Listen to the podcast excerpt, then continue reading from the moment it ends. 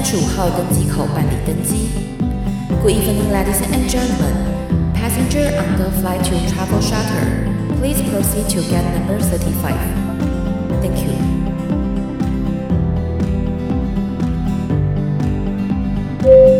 各位贵宾，我们即将起飞，请确实扣好系紧您的安全带。谢谢。Ladies and gentlemen, we are ready for takeoff. Please make sure that your seatbelt is fastened. Thank you.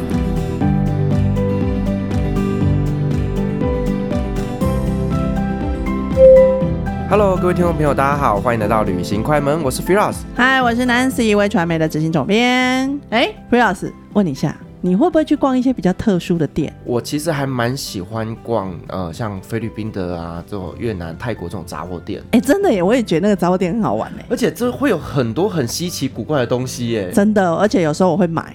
我会买回家。你会买一些什么？我会买泡面呢、啊。哦，你知道印尼的泡面，我超好吃，会肥就这样来的，你知道吗？就是印度米嘛，就是那个炒泡面。对，而且一定要用煮的，它还不能泡。对，而且那个白色袋子的最好吃。但我们家老鼠也很讨厌，有时候会偷吃。为什么？因为有老鼠会去咬啊，就是太美味了，所以连老鼠都想吃。对啊，对啊，我觉得有些杂货店看门口看好像不太能进去，可是进去逛又觉得很好玩。对，而且它里面真的超级多东西，因为我记得我之前在沙地工作的时候啊，那边就有很多很多的像东南亚这样的杂货店，它还会有卖那种一片一片像是炸虾片的东西。对，对哦，那个真的很好吃呢。你知道会胖就这样来的。啊，不要这样子嘛！然后还会卖那个泰国椰子水啊，哦，好喝。我，我去逛的是在中山北路的哦，在汤总大学对面那里，那边那边其实蛮多的耶。对啊，所以其实台湾也有蛮多东南亚的一个聚落嘛。呃，因为我们现在比较多大量的移工在我们台湾工作，对，对对，所以可能呃有一些食物啊，或者是店家，特别就是为了他们而去开设的，所以其实一般我们台湾人比较少能够去接触。而且最近啊，你知道要开斋了吗？啊，对对，所以其实东南亚那边他们呢，一像是印尼嘛，他们的国教就是伊斯兰教，所以其实这也是他们很重要的一个节庆哎。嗯，真的，而且连台北车站下面都有。对，所以呢，我们今天邀请到的来宾呢，他就是东南亚的专家，真的是专家。对，他也是呢，One Forty 的创办人凯翔。我们今天邀请凯翔来节目上跟我们分享这些东南亚的移工以及他之前在东南亚的旅游故事。我们欢迎凯翔，欢迎凯翔。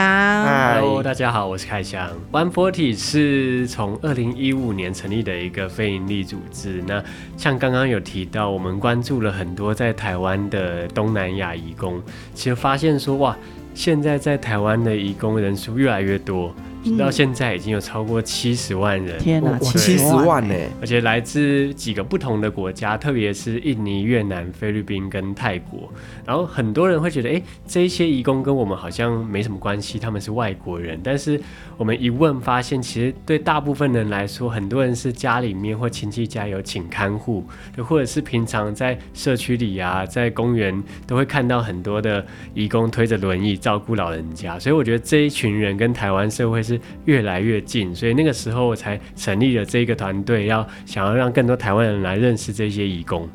对，其实像我阿嬷啊，她呃，就是前阵子就是生病的蛮严重的时候，我们家还是请了一个义工来照顾她。那我妈妈那时候就，她有一次跟我讲说呢，就是暗蒙蒙的时候，她走进去，然后就看到我们的那个义工在那边拜拜，她就被吓到，因为就是 披着那个头巾嘛，她就看到哇，怎么？看到鬼还怎么样子的？对对，那我觉得这个主要也就是因为宗教文化啦等等不太一样，所以产生的一些错误的误会。是，对，我阿妈以前也有请过看护哦，也照顾了她蛮久，照顾到她走，然后她因为因为她阿妈走了嘛，所以她就要被换雇主。对，也是有。哦，所以说他们就等于是说，你的雇主只要呃结束了，他就必须要换新的。对，你就要马上通知中介说，因为已经人已经走了，因为你你请他来是他要看照顾这个老人家嘛。对对对。所以他的主要工作，这个人如果不见，你就要马上跟雇中介讲说，呃，他的工作已经结束，然后请中介再另外派他到其他需要服务的一些家庭单位。了解。那凯翔，我想问一下哦，是为什么你当初会成立这样的一个机构呢？其实一开始我自己也是从喜欢旅行开始，就那个时候大学刚毕业，然后到了东南亚去自助旅行。那时候跑了很多地方，像印尼啊、菲律宾，然后刚好就在菲律宾认识了很多当地菲律宾朋友。然后我就觉得很，那是一个很有趣的缘分，就是说，哎，在菲律宾，然后认识很多菲律宾朋友，他们就是当时的工作都已经是英文老师了，嗯，因为很多台湾人或日本、韩国人都喜欢去菲律宾学英文，对，因为语言学校便宜，对不对？对，然后认识很多个。那时候的朋友是英文老师，但是我问他们说：“哎、欸，那你以后想要做什么？”很多人都跟我说他想要来台湾工作，对，然后可是，在台湾的工作都是比较是劳力性的，就是像刚刚讲到看护啊，或者是在工厂工作，工地呀、啊，对。但是在台湾确实薪水还是更好一些。那对那些在比如说菲律宾，他家庭的经济状况比较就是比较有问题的那些。人来说，他还是希望能够来台湾。他觉得那是一个能出国，然后把赚到更多的钱寄回家，然后让家里面的那个经济状况更好。所以那时候就很惊讶，就是觉得哇，这么多人想要来台湾工作，甚至是我那个时候呃结束在菲律宾的旅行回来台湾的时候，很多人就跟我说，哎，他们的亲戚在台湾工作，比如说有人的妈妈，有人的表姐，有些人在基隆。啊，有些人在桃园，然后就开玩笑跟我讲说：“哎、欸，我回来台湾可以去找他们打个招呼。”我以为他托你拿东西给他们。有有有，对 对对对。然后那对我来说，我不会觉得是开玩笑啦，就是对我来说，那是一个回来以后，我也开始去，我真的去找他们，因为我觉得很有趣，就是。我一直觉得说，哎，想要去旅行，但是又不可能说天天都出国。嗯，但是回来台湾以后，发现说，哇，在台湾就有这么多东南亚朋友，那怎么样在日常生活中，其实就可以有一种旅行的感觉。所以我一开始就回去来台湾，然后真的就去找那些，比如说我菲律宾朋友的妈妈，然后就去认识他们。哇，然后认识以后发现。很有趣耶，因为对在台湾工作的这一些移工来说，他们平常也没有什么台湾朋友。尤其是像我这种年轻人，对，就是他们平常接触的台湾人，要么就是雇主或者是中介，所以他们也觉得很新奇，就是哎、欸，我怎么怎么会有一个台湾朋友，然后去跟他们聊天，所以他们就会把我介绍到他们其他的朋友，哦、就打进他的圈子，对，然后带我去吃，像刚刚讲到，就是台北有很多那种菲律宾的聚落，然后有很多菲律宾的自助餐啊，还有那个烤鸡，对，或者是他们有天主教堂做礼拜，然后就哎、欸，我就去那边发现说。原来就是在台湾有这么多很特别的角落，所以就越来越有兴趣。这样，嗯，欸、这真的蛮有趣的经验呢。对，因为其实凯翔他刚好提到，就是说很多菲律宾人他们呢想要出国工作都是首选台湾。台湾。因为呢，我当时在呃卡达工作的时候，我的助理其实有蛮多的菲律宾人的。那他们这些人呢，以前都有在台湾工作过。那后来呢，因为可能在中东那边薪水又更好一点点，可是呢，问他们，他们都说其实他们最怀念的还是在台湾工作。对，因为我觉得可能是因为距离比较近，比较近，然后呢，气候也比较接近，对，气候也比较接近，而且重点是食物也比较接近，嗯、对，所以他们呢，蛮多人最后还是会想要再回台湾工作的，对，所以我觉得呢，呃，这个真的是一个蛮特别的经验哦，尤其是你在菲律宾旅行完之后回来台湾，你竟然还可以跟他们的家人建立关系，那这样子让你反而认识了更多的这些东南亚的移工，嗯。对，而且那个时候我印象很深刻的是，我就慢慢开始越来越好奇这一些移工，而且不同国家有印尼人、菲律宾人、越南人，他们在台湾到到底过着什么样的生活？所以我就诶观察到礼拜天的时候，在台北车站大厅就很多人坐在那边，嗯、很多东南亚朋友席地而坐，对不对？对对。然后我以前都会诶就从旁边这样走过去。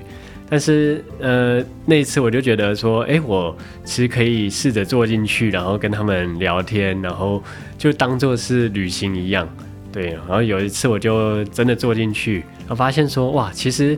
很好玩，因为真的坐进去以后，会看到很多人在那边，就是他会自己准备自己家乡料理分给他的同乡吃。啊，有些人是在那边就是读小说，读那那个印尼文的小说，或者有些人拿吉他在自弹自唱。然后我就开始试着跟他们聊天，然后我都会问他们说，呃，你为什么要出国？每一个人出国的理由可能都不一样。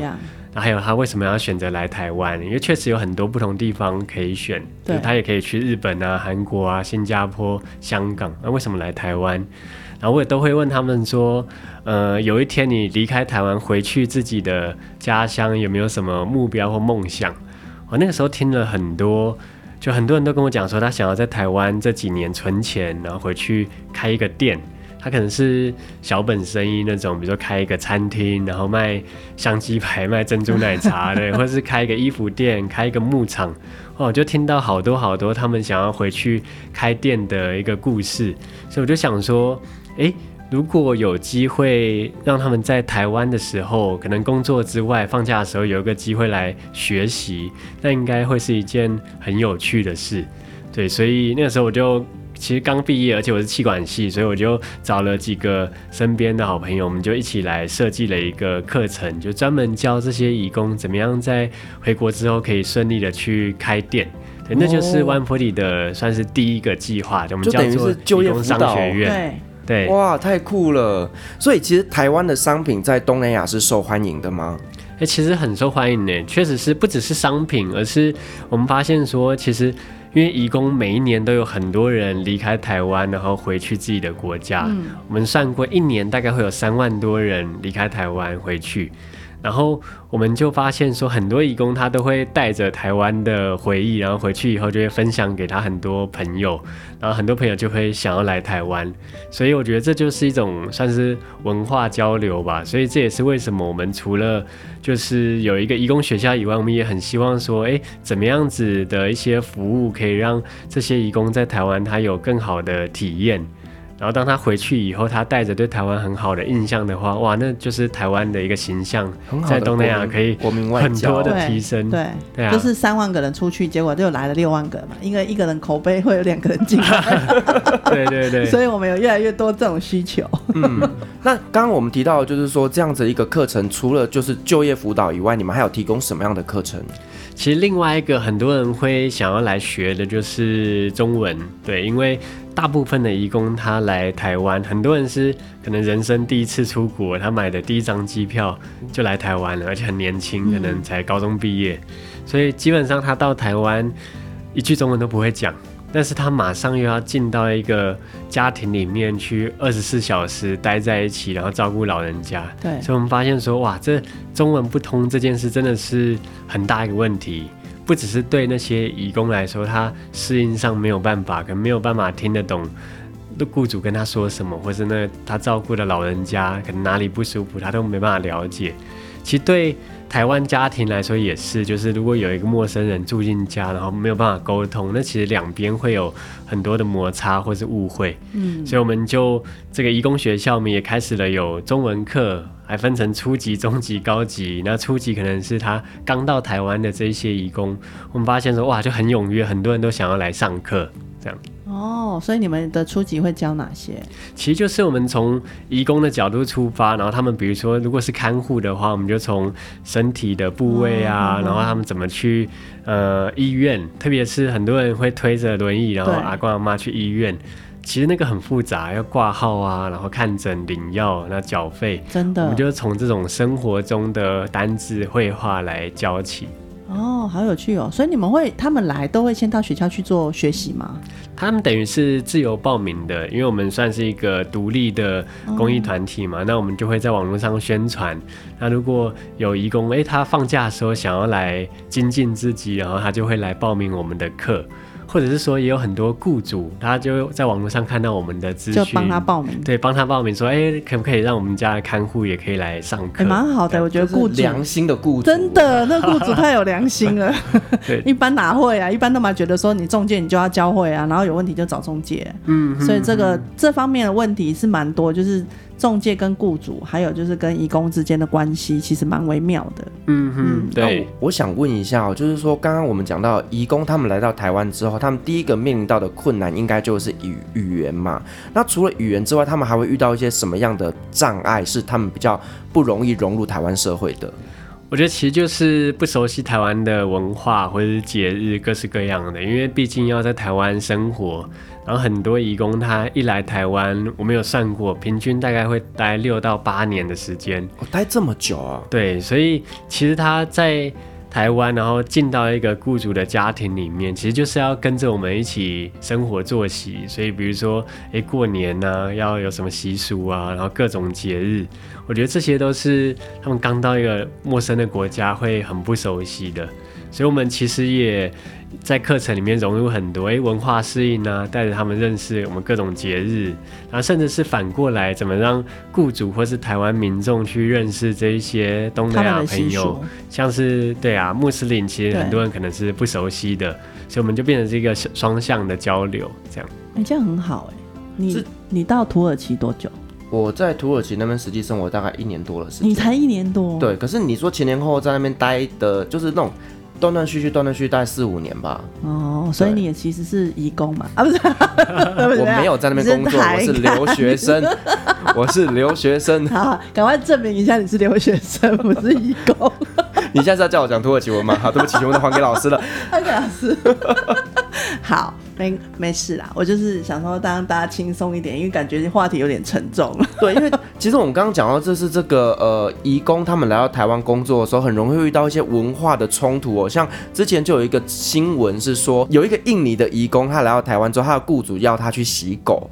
可是以穆斯林来讲，他们觉得狗是肮脏的，所以他们不能够去做这件事情。哦、可是他的雇主就强迫他要去洗，他就觉得自己有一种不被尊重的感觉。被侮辱的感觉。对，那再来就是有一些像宗教的关系是不拿香的，可是我们台湾就是拜拜就是都要拿香嘛，对，所以他们可能也会遇到这种，哎、欸，好像会被强迫要去融入台湾的社会。我觉得这都是一个蛮大的一个瓶颈，跟他们需要去突破。我觉得节庆都已经算复杂了，其实进到家庭里最复杂是怎么煮菜。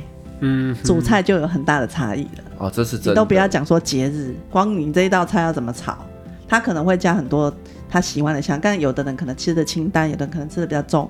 然后我们又我们的我们在台湾其实主食以猪肉比较多，对。但是事实上他们其实不吃猪肉，对，光这个部分就已经很大的问题了。你要他适应我们，还是我们适应他？但我们也可以选择不吃猪肉。可是你说让他不要去做这件事情，其实有点难。所以他们可能还是会自己煮自己的，对，就是他们才是，是分开吃，对，分开吃，对对，因为像呃当时我阿嬷的那个看护啊，他就是真的都是自己煮。然后呢，他偶尔会分享他他家乡的东西给阿嬷吃，但是阿嬷就没有很爱，太辣了，很多印尼食物是很辣，口味真的差很多。对啊，所以这个就是文化上的差异，但没办法，我们有一些比较劳力的工作或比较辛苦的工作，确实是需要这些义工来帮忙。那我也看过很好的雇主，就是他会真的让义工出去放假。就是真的去放松，因为他知道，其实尤其是看护型的哦，他可能二十四小时都在照顾，他连半夜都在照顾我。可是他没有，他没有时间可以休息，因为很有可能我们是不让他放假的。那你要怎么样让他去？你你自己都不想照顾你的，不要说不想照，你自己照顾你的亲人都有压力，何况是一个陌生人来照顾你的亲人？是，所以他其实相对看护型的义工在台湾工作是相对是辛苦的。所以有些雇主会很让他们，比如说，就好像家里多一个自己的人，然后会照顾他的饮食起居，甚至说买衣服啊、配眼镜啊、什么什么等等，他会带着这些一起去。他因为他把他当成就是自己家的小妹或是小弟，然后多一个人帮手。我觉得当成自己家的小弟小妹还算好的，有一些就真的当做家里多了一个佣人，真的，嗯、而且还不止打扫一个家，对啊，可能还要打扫哥哥的家、妹妹的家，有没有？对啊，还要帮忙倒垃圾啊，帮忙遛狗啊，帮忙干嘛的？就真的是，我觉得还是呃，虽然最近大家开始对于就是这样子的种族的种族的部分是相对于平等了，可是我觉得还是要尊重每一个文化，毕竟他们来这边是在为我们工作，而不要就是有一种好像是要欺负他们。他们的文化这样子，我觉得是一个非常不好的行为。对，其实我们也一直这几年来在观察，说，哎，其实台湾民众对于移工，或是以前我们会说外劳，就是确实还是有蛮多负面的刻板印象，偏见。就是看到新闻上，哇，都是喝酒啊、打架啊，他们很危险，不要靠近啊，各种。对，那。等于 One Forty 我们也办了很多的活动，当然我们是希望说让台湾人跟义工有更多的接触，然后互动、交流、理解，所以我们会是从比较轻松的角度来看待这件事。比如说，我们每个月都会办一些文化交流活动，很好玩。比如说，会请义工来做菜，像刚刚讲到，我们会有厨房派对，嗯，因为像。我觉得很有趣的一点是，台湾人可能在对东南亚的族群，他可能会觉得，哎，好像没有平等的看待。但是台湾人又很喜欢吃东南亚的食物，对 对，真的我还蛮喜欢的。所以我们就从食物来着手，等于是，哎，他可能平常是看护，那他在这个厨房派对，他变成主厨来教大家做越南菜啊，然后。做泰国菜，啊，用做菜然后来互相交流，再聊到他背后的故事，这样就很好玩。对，或者是我们另外一个很热门的活动，就是我们有小旅行，那就是说会让义工变成导游，然后来带着我们到像刚刚讲到，比如说中山，呃，晴光市场那附近，中山北路有一个台北最大的菲律宾聚落。然后那里面呢、啊，就是礼拜天就很多很多菲律宾人，甚至它有一个百货公司。那你走进去以后，里面全部都是菲律宾的店，就有自助餐呐、啊，有有美容院呐、啊，有杂货店，各式各样。一走进去就很像出国一样，因为里面全部都是菲律宾人，然后都在讲他们的菲律宾文 Tagalog，而且里面就是都可以买到很多你去菲律宾当地然后才买得到的那种就是纪念品啊，芒果干。所以像这种活动，就是很多人来参加，然后都会跟我说，哇，他在台北可能住了二十几年，都不知道有这样的地方。是，然后甚至是他，就是很多人很好笑，是他们都说，哎、欸，他们去东南亚玩，然后都带那些纪念品回来，他们不知道说，原来在台湾都买得到，而且价钱也差不多这样子。对，所以我觉得这就是一个很好的嗯活动，就是哦，让义工带着我们去了解他的工作之外，他平常在做哪些事。其实也不外乎就是可能去把钱汇回家，或者是做做头发，买一些泡面啊这种。嗯，哎、欸，他下次可以带我们去玩。我其实刚听完很想去，这是弄什么旅游泡泡，直接在台湾泡就好了，还出国去泡？对啊，而且他讲到这种菲律宾的自助餐呐、啊，还有一些小的东西纪念品，还有一些零嘴，我真的很爱、欸。啊，叫他把输出弄一弄，弄成长滩岛的那个造型，其实就感觉像出国。但我比较好奇，这些店都是菲律宾人经营，还是我们台湾人经营的？其实都有，就是有一些是菲律宾的华侨。经营的，或者是台湾人，其实也很多人看到说，哎、欸，移工这个市场有七十几万人，所以其实也慢慢越来越多人在做这样子。嗯，搞不好也有一些是新住民，他们嫁来台湾之后，他们就开这样子的店。哦，对，也很多。嗯，对，因为我之前去吃一些越南美食嘛，那越南美食他们一定就是会同时在卖一些越南的杂货。对，那我都觉得说，哎、欸，其实这些你可能当下吃一次觉得东西很好吃，那旁边泡面买一买就可以带回家，对对对，也是蛮好的一个行销手段。一般都这样，像越南现在比较多，我知道大概就是法国面包，嗯，就是一个那个法国面包的。有，现在还蛮多家店的。然后它的可能门口小摊贩，但是后面就是杂货店。嗯，就可以买他们一年的东西，也许可能还有什么汇兑之类的啊，就是帮忙把钱汇回家之类的这些这些功能，可能都会在这个店里都会出现。嗯、所以等于它是一个万用型的一个杂货店，什么都能做，有点像 Seven Eleven 的概念。对，Seven 的概念。对，只是它是 international 的，它是可以直接对接国际的。对对对对对。哦，好，那凯翔，我们刚刚前面有提到，就是你会开始从事 One Forty 这样一个单位，其实一开始也是因为你到东南亚去旅行嘛。嗯、那你在东南亚那边？有没有一些让你很呃很怀念、印象深刻的故事可以跟我们分享？其实这几年我很常去东南亚，因为做了 One Forty 以后，我们有义工学校嘛。那其实这几年来，已经有超过一千位义工已经算是完成学业。哦，我们的学业是六个月算一期，那有一千多个人已经毕业了。那毕业以后，其实大部分人都会回家。然后我们就真的去看我们以前的，就是学生，学生对，有些人就真的回去，他开店了，成功开店，有杂货店啊，有牧场啊，有一些养鸡场，那也有一些义工，他回去以后，他因为中文学得很好，所以他回去反而加入了当地的台商当中文翻译。哦，对，所以我们每一年其实都会到印尼去做，算是做一些家访。对，比如说我很印象深刻，因为我们很多学生都是从印尼的乡下来，所以他回去以后，他就会去开店。我们有一个学生，他开了一个呃卖。鸟笼跟那种观赏用的鸟，因为在印尼阳台大大部分都会挂一个鸟笼，这样，啊，我就看得到他那个店，然后有三百多只鸟跟鸟笼，三百多只哎，对，然后他其实就是在台湾他就已经有这个想法了，然后他就在我们的课堂上，他又跟我们分享他想要回去开这个店，然后到后来他真的回去开，然后我们去印尼拜访他。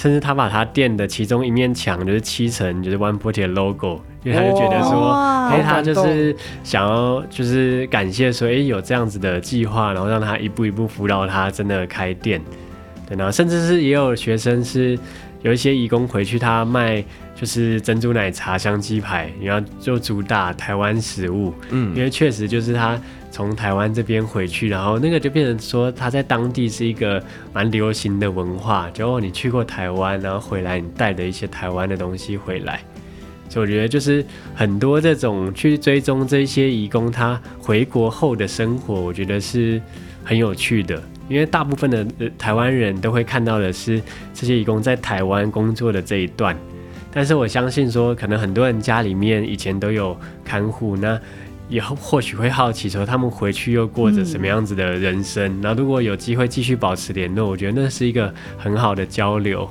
甚至以后到东南亚玩，搞不好就可以去拜访他们。对对，因为通常只要他们结束了这一段合约的关系之后，可能这辈子就不会再碰面了。对对，那我觉得像你们这样，后续还有一些追踪跟拜访，哎，真的是很感动哎。而尤其是他们参加你们的课程之后，算是一个就业辅导，而且会有一些创业的计划。那你们一步一步的协助他们，最后真的在他们自己的国家里面实现了。我觉得这个亲眼看到的时候，一定真的是。非常非常感动，对，太感人了，因为他们应该也很少有这种机会，可以回到国家之后还能被照顾。对啊，所以也其实也很鼓励，就是雇主啊，或者是家里面有看护，都可以跟他们持续保持联系，因为本来就是虽然工作的合约结束，但搞不好就是朋友是一辈子的。然后我们也都会到东南亚去玩，搞不好就会持续联络这样。那我想问一下，就是像这些移工，他们到了呃，他们回去自己的国家之后，他们还可以再来台湾工作吗？如果他的合约就是我们现在的法规上规定是一一个合约是三年，然后最多是四次的合约啊，就是十十二十二年，所以他如果就是还没有满的话，他就可以再回来。所以我们也发现说，哇，有些人真的在台湾待了十几年，然后甚至是哇，他很。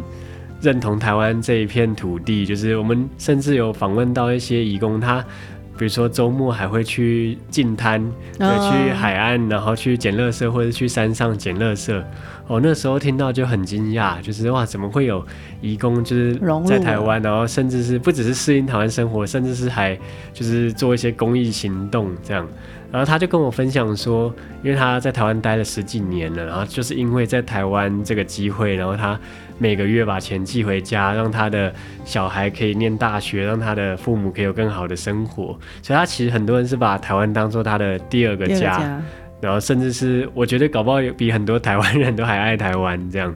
所以也是去看到很多就是移工在台湾的这些行动，然后我们也很希望把这些故事，不管是。呃，访问，然后变成文章，或者影片，或者是号召大家跟着他们一起去进摊，然后去宣传出去。哦，哎、欸，我觉得这个如果有纪录片来宣传这样的一个活动，我觉得真的是会感动很多人呢。其实蛮好的，因为我觉得我们不曾看过他们回国之后的样子，我们可能看到的都是他们在台湾工作跟在雇主里面的这些生活的状况，或者是我们自以为是的刻板印象。好，比如说。我以前就会讲啊，每到三四点的时候，你就会看到中和四号公园就一堆人遛 阿嬷，遛阿妈，遛阿妈，遛阿公啊。那但事实上，其实他们出来，其实阿公跟阿嬷就是没有办法说话嘛。可是后面的两个义工其实是可以互相交流的。当然也有很多人说啊，你不要让你的义工出去外面啊，因为他出去外面可能遇到了谁，可能会骗他，可能会跟他洗脑啊，那可能就可能会跑掉，遇到坏人啊，遇到坏人等等的这些，所以反而你就会觉得说啊，他在我家，我因为他如果跑走了，我会被罚钱，那我就要管他更严格，所以他其实的自由度是少的，嗯，好，唯一有的可能就是去放个假。以前我是听过中介有说，你如果让他去倒垃圾，不要超过五分钟，嗯。因为怕他出去外面，对，因为确实也会有坏人嘛。就像我我们就是台湾人也会遇到坏人嘛，骗你说什么什么什么之类的，你就去嘛。那他是担心说，如果你在这个比较长的时间，十分钟、五分钟的过程里面，如果他跟别人接触了，那他又被被人家影响了，又因为他们家境比较困苦，所以通常大部分你用比较高的那个费用会吸引到他，就是赚比较多的钱会吸引到他，他就很有可能会因为这样子而跑走。哦，就是这一个人出更高的薪水，他就被跟着他走了，就会有这个情况。所以这是我们站在我们是雇主跟中介外劳告诉告诉我们的状况嘛。可是我们其实没有去理解说，他们其实来台湾工作，他们也很辛苦，他们也想要回家，因为大部分都是有家庭有小孩的人，所以他们愿意牺牲，比如说好一次合约三年，三次四次合约十二年，他要牺牲自己十二年跟家里陪伴，然后来到另外一个他不认识的地方，然后还要服务你。那其实上，你如果更了解他之后，你你会发现有很多很弹性的东西是会出现的。十二年呢，回家儿子都长大了。你出国留学都不会那么久。我们出国留学基本上还是会固定一年，就是会回来个几趟。对、啊、对，可是他们应该是就是都在台湾没有回去嘛？对，大部分哇，真的是很辛苦，其实是很辛苦的。对，我们也看到说，就是像最近我们认识一个义工，然后他等于是。他是因为小孩出生，然后他就希望就是小孩有更好的教育，所以就来台湾工作，然后到现在已经工作九年了。啊、哦，孩子都大了。对啊，就是离开自己的小孩来台湾，但是又陪伴着台湾的小孩，雇主家小孩一起长大。我觉得那个心理就会蛮复杂的。对、就是，哇，就是为了小孩好，但是又不能跟小孩在一起，这样。回家的时候会不会连小孩都不认得妈妈了？因他们还是会视讯啦，不要讲。现在现在其实网络蛮发达的，突然觉得有一点点哀伤。只是你没有办法陪着，就是你，因为你陪的是别人的小孩，但是你的小孩可能是你的家里人在照顾，搞不好跟雇主的小孩都比较亲呢。真的，真的是啊。那你这几年在台湾，你有没有遇过一些让你印象很深刻的义工？其实。嗯，我们最近，因为我们自己有一个义工学校，然后里面其实像刚才说有一千多位义工，所以我们接触了很多义工的故事。然后让我印象很深刻的就是，因为我们一般讲到义工，就会觉得他们就是看护嘛，或者是在工厂，但其实他们也有很多不同的身份，多才多艺。像我自己就认识有义工，他也是乐团主唱，然后他会。还是 rocker，他会自己创作，oh. 然后这甚至是他组成一个义工乐团，然后定期在表演。啊，也有一个义工叫乌米，他是一个小说家，他会写诗、写小说，而且都已经出版了。啊，也有很厉害的摄影师、设计师、艺术家，各式各样的。所以这也是为什么我们今年我们其实发起了一系列的活动，就是让大家看见这些移工之外的身份。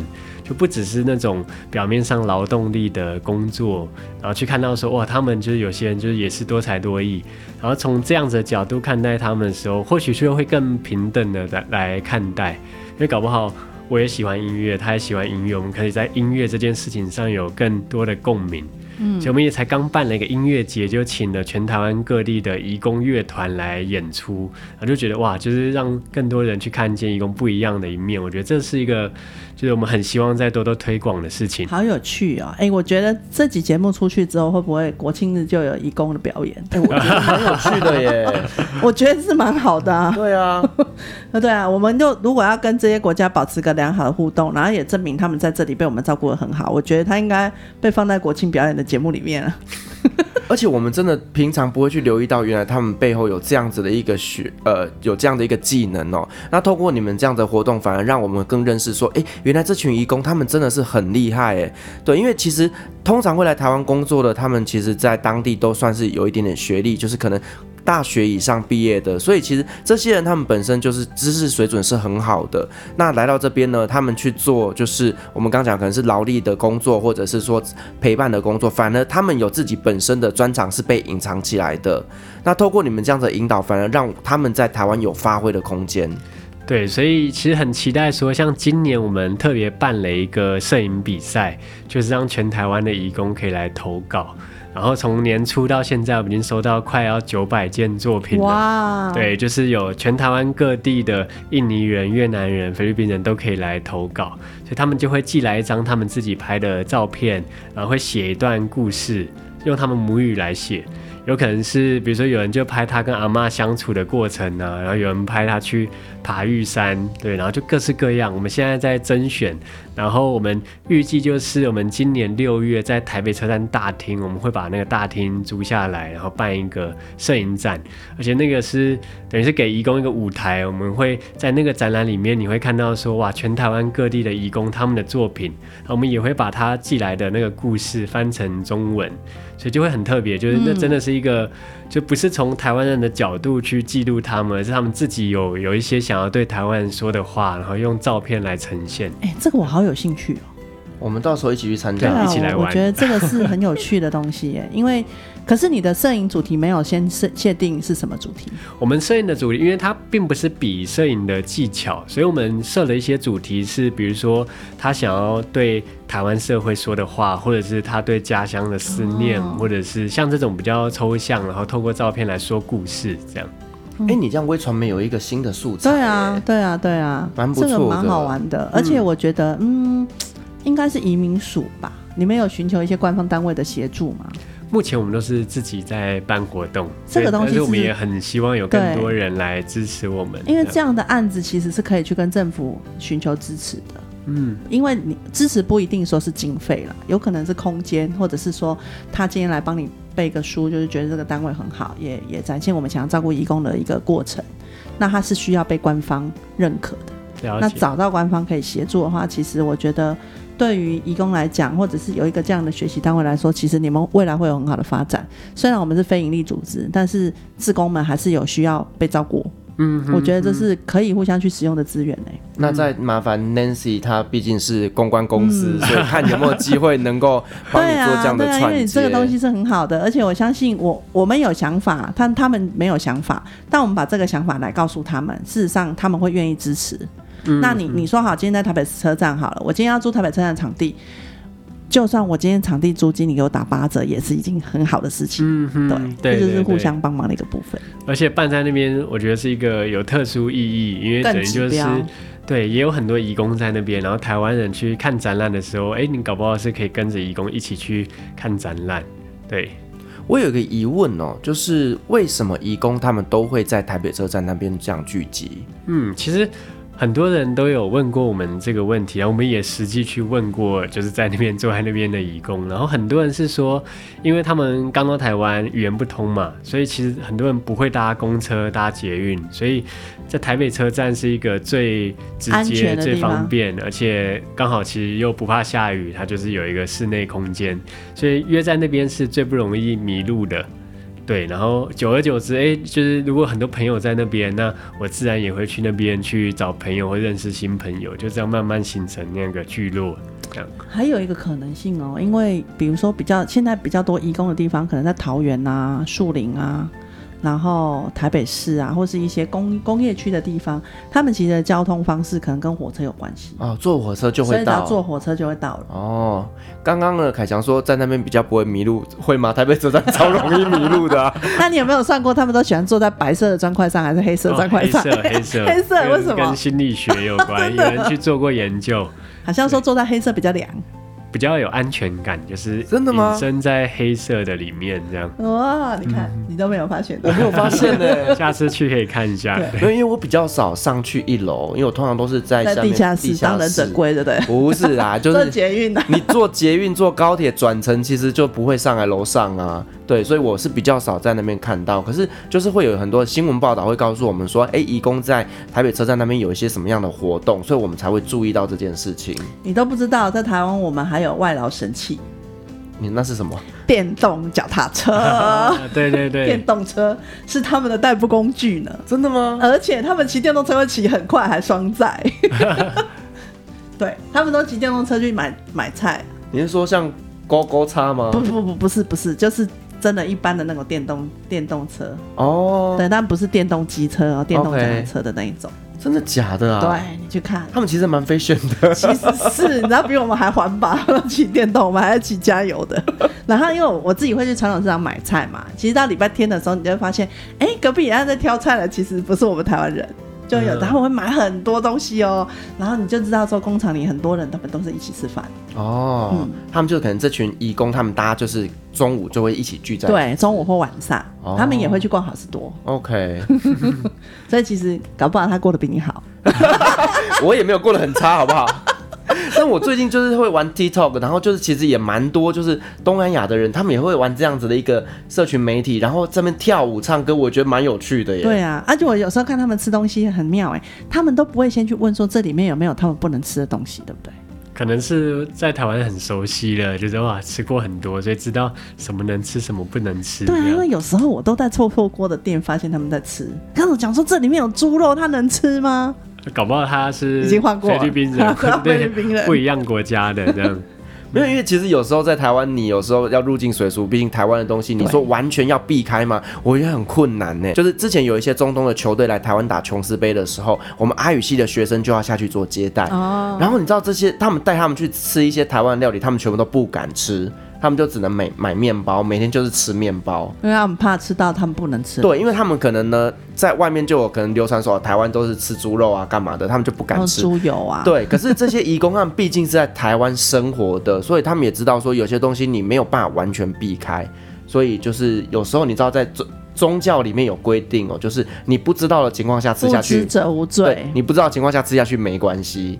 对，所以我觉得他们也是，如果你在台湾要遵守这么严格的教育的话，他们可能真的吃的这方面会很辛苦，很辛苦。嗯，对对对对，对他们也真的还蛮爱吃鸡排的，我有发现。鸡排也是用猪油炸的，不是吗？没有，鸡排是用沙拉油炸的，好不好？是这样吗？那一桶都是猪油，怎么吃啊？吓死人！啊，我比较不吃那个，通常都是用沙拉油炸的啦。OK，但是就是炸物里面如果。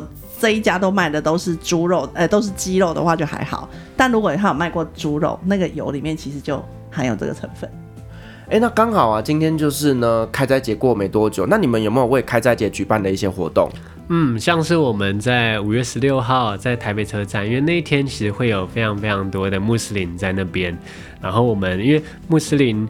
在开斋节期，很多人都会就是许一个哎未来的新的目标、新的愿望，所以我们也在那一天带着台湾人一起做了一个就是收集移工的梦想，然后。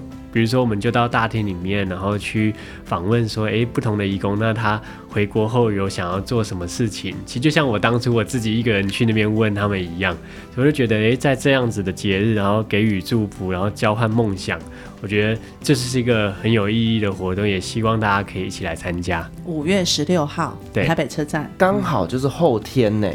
哎，是哎。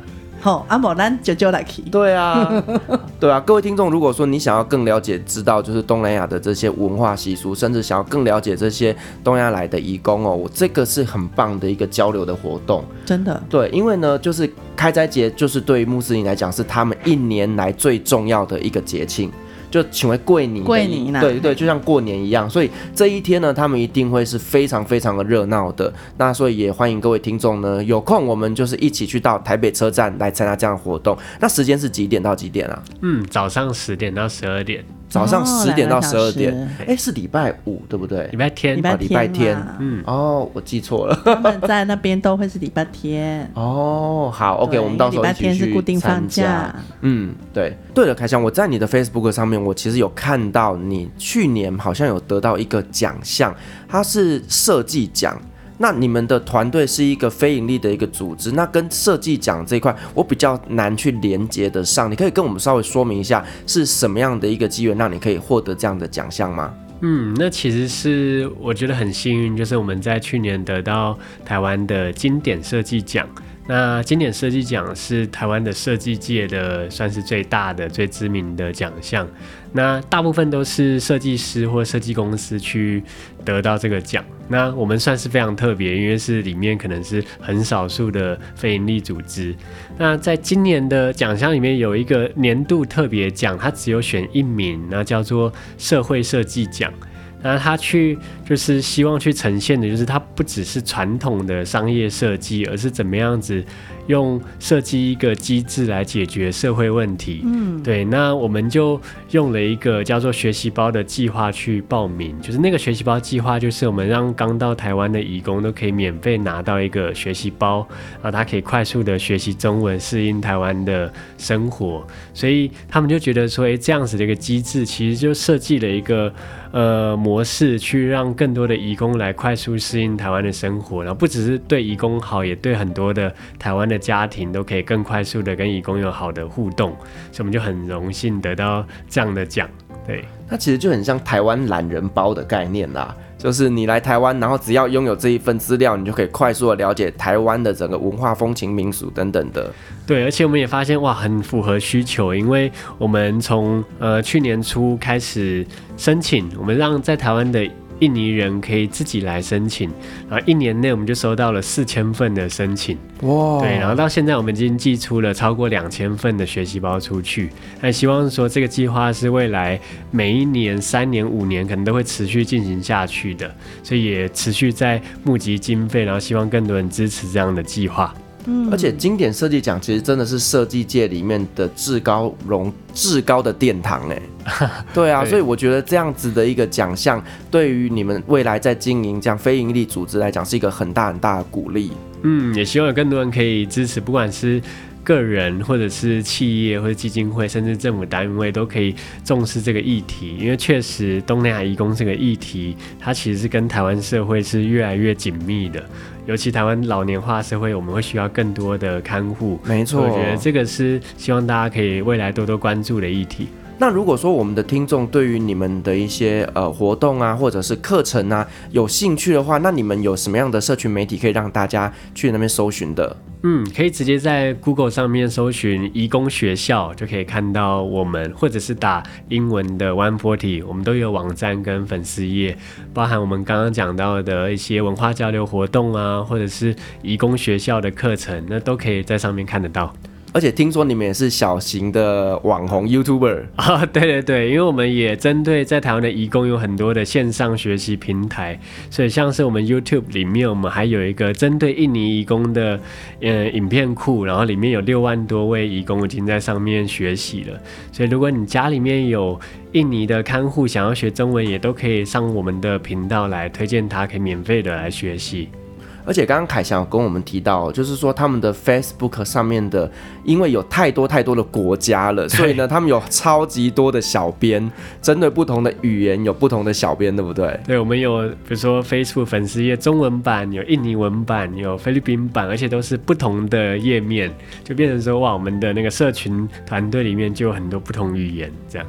哦，我觉得这个团队其实 蛮庞大的，很忙哎，因为他们要非常多的语言，而且我现在在看 Facebook 上的照片啊，每一个义工都有非常自信的笑容，嗯哼，就是他们透由活动，其实展现出他们另外一一面不不为人知的那一面，可是他们却每个人都玩得很开心，可以从照片上看得出来。我觉得就等于是透过这样的活动，让他们在台湾找到他们自我，而且呢，他们就是都是同样一群从东南亚过来的伙伴，所以他们会更加的有归属感跟认同感。那透过这样的方式，让他们对于台湾也建立了联系的关系。嗯，对。那今天的节目呢，很高兴邀请到了凯翔来跟我们分享这么多关于东南亚的移工的故事。那请各位听众也跟我们一起关注 One Forty。移工学校，让我们一起来关注东南亚的移工议题。好，那旅行快门很高兴各位听众今天的陪伴，我们下集再见，拜拜。拜拜。各位贵宾，我们的班机已经抵达，感谢您今天的搭乘。旅行快门每周三、周五与您在空中相会，祝您有个美好的夜晚，晚安。